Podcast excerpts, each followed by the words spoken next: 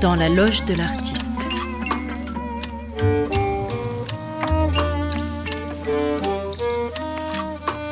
Une émission proposée par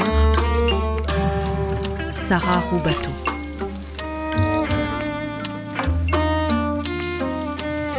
Oh, j'ai un bouton qui vient de tomber.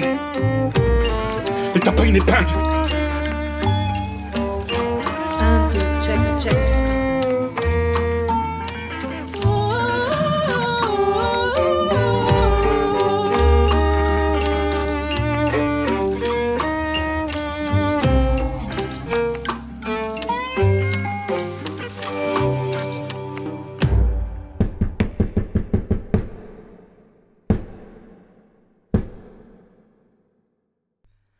Le métier d'écrivain.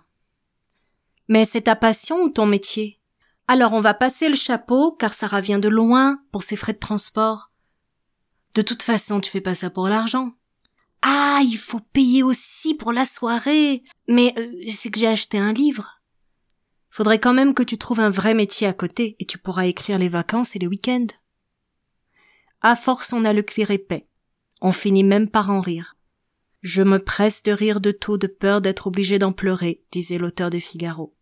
Mais tout de même, on se demande parfois, qu'est-ce qu'il y a donc dans mon métier pour qu'il soit si difficile à faire accepter comme un vrai métier? Pourquoi mes mots ne vaudraient-ils pas le prix d'une bière, d'un panier de légumes ou même d'une séance d'ostéopathie ou de développement personnel? D'abord, les mots ne se touchent pas, ils sont immatériels. J'ai déjà demandé à des lycéens s'ils trouvaient normal de payer un café, mais pas une chanson. Sur une classe de 35 élèves, seuls deux répondaient non. Et moi, j'étais là, devant eux, bouche bée. Je croyais venir leur parler de mon métier.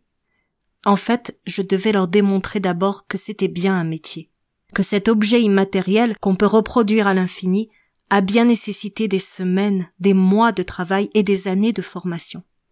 Quand je produis cet objet, pourtant, je le garde aussi. Je ne dois pas en fabriquer un autre exemplaire.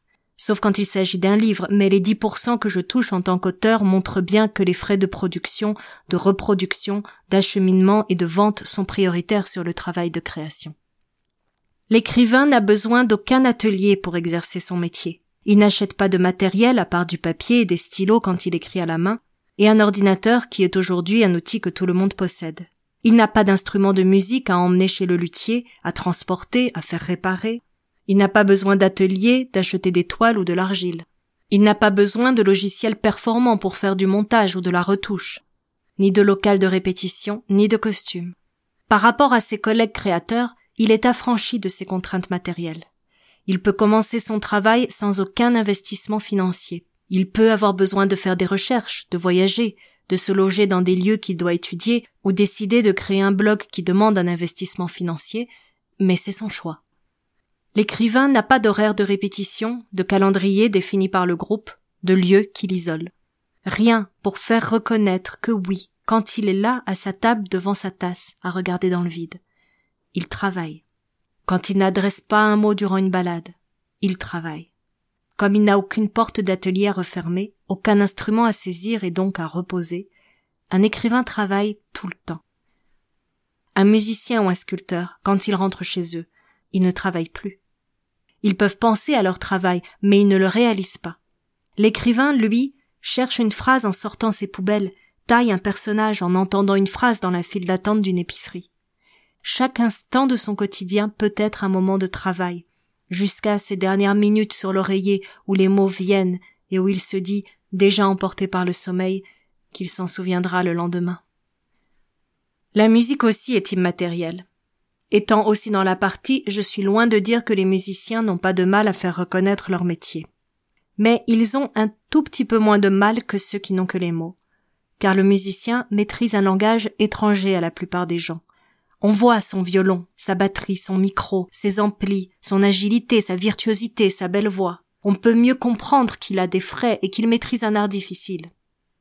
Mais l'écrivain, que maîtrise-t-il? Les mots, les mots que tout le monde utilise chaque jour.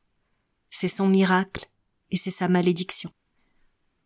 On a souvent entendu dire que ce qui fait la littérature, c'est le style. On peut se dire que ce sont des soucis d'intello. Pourtant, c'est là quand même que tout se joue. C'est ce qui fait la différence entre un écrivain et un auteur de livres. Trouver un angle pour présenter un sujet, fabriquer des personnages, des situations est bien autre chose que raconter une situation vécue. C'est là que l'écrivain, comme le musicien ou tout artisan, passe des années à acquérir le savoir-faire de sculpter dans la langue une musique qui lui est propre, de dire ce que les autres ne peuvent pas dire. On m'a souvent dit Tu le connais pas? Oh, faut que je te le présente, il est écrivain aussi. Comme si un écrivain devait s'entendre avec un autre écrivain entre gens du même métier, voire de la même caste. Pour ma part, c'est plutôt chez les boulangers, les paysans, les ouvriers que j'ai trouvé une complicité et un intérêt. Parce que, dans la manière dont ils approchent leur matière, je trouve des échos à la mienne. Sans doute aussi parce que je me nourris plus de ce qui ne me ressemble pas que de ce qui me ressemble. Bien des gens sont prêts à payer une séance d'ostéopathie ou de psy autour de 100 euros la demi-heure. Pourtant, l'ostéopathe aussi donne quelque chose d'immatériel qui peut reproduire à l'infini. Son geste. Il fait payer ses années de savoir-faire et le loyer de son cabinet. Mais l'ostéopathe a deux avantages sur l'écrivain. Il travaille sur le corps et il est reconnu comme thérapeute. On reconnaît plus facilement les besoins du corps que ceux de l'esprit. Et la relation de patient-thérapeute lui donne une légitimité. Il est là pour soigner. Le psy, qui comme l'écrivain travaille sur l'esprit et l'émotionnel, est reconnu comme thérapeute. Il peut donc demander des prix dignes des avocats et des notaires. Pendant ce temps, l'écrivain récolte ses 50 centimes par livre et fait la manche à ses lecteurs pour récolter des dons. Dans bien des sociétés, poètes, chamans, musiciens, danseurs étaient considérés comme de véritables médecins de l'âme, indispensables à l'équilibre des sociétés. Dans notre société du spectacle, l'artiste est considéré comme un divertissement. Et dans le flot de l'information gratuite, un blog est considéré comme une vitrine.